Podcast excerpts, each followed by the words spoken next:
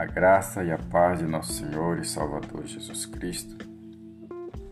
Mais um dia o Senhor nos concede pela tua bendita e maravilhosa graça.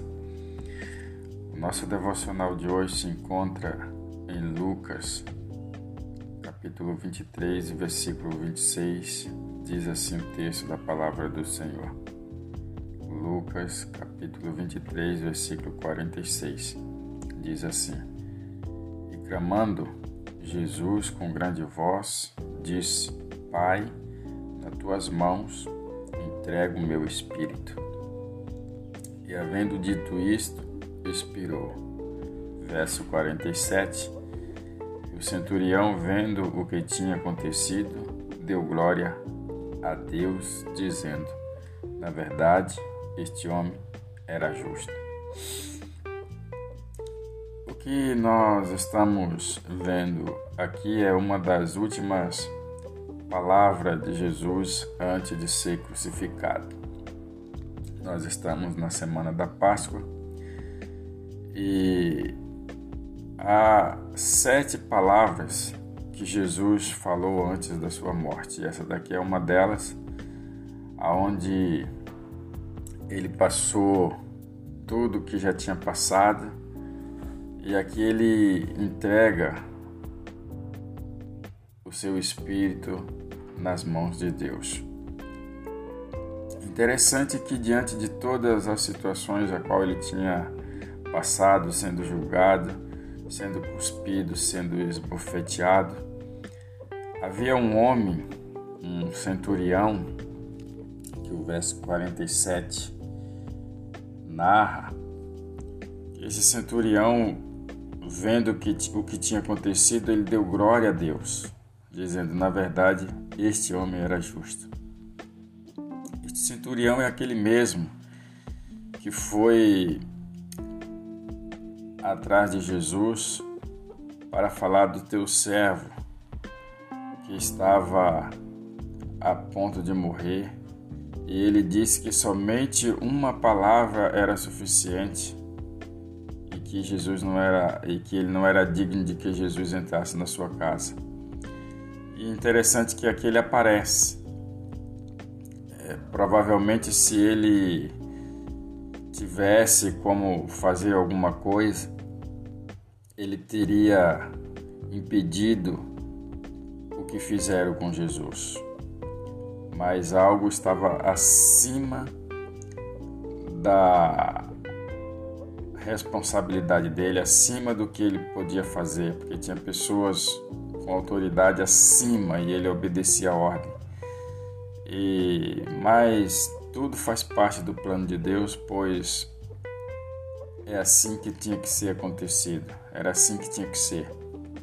Mas Jesus, realmente o justo, ele ali contemplando ele ir à cruz sendo morto na frente dele e ele enxerga que realmente Jesus era o homem justo. E, no verso 50, e Jesus, clamando outra vez com grande voz, rendeu o espírito. Foi momentos de de dor, momento de desespero ali que Jesus estava passando. Interessante que quando Jesus ele passa por todo esse esse sofrimento, ele entrega o seu espírito, algo extraordinário aconteceu. Havia um, um véu no, no, no antigo templo que afastava as pessoas, que as pessoas não podiam ter liberdade, não podiam ter acesso ao altar, não podia ter acesso ao Santo dos Santos.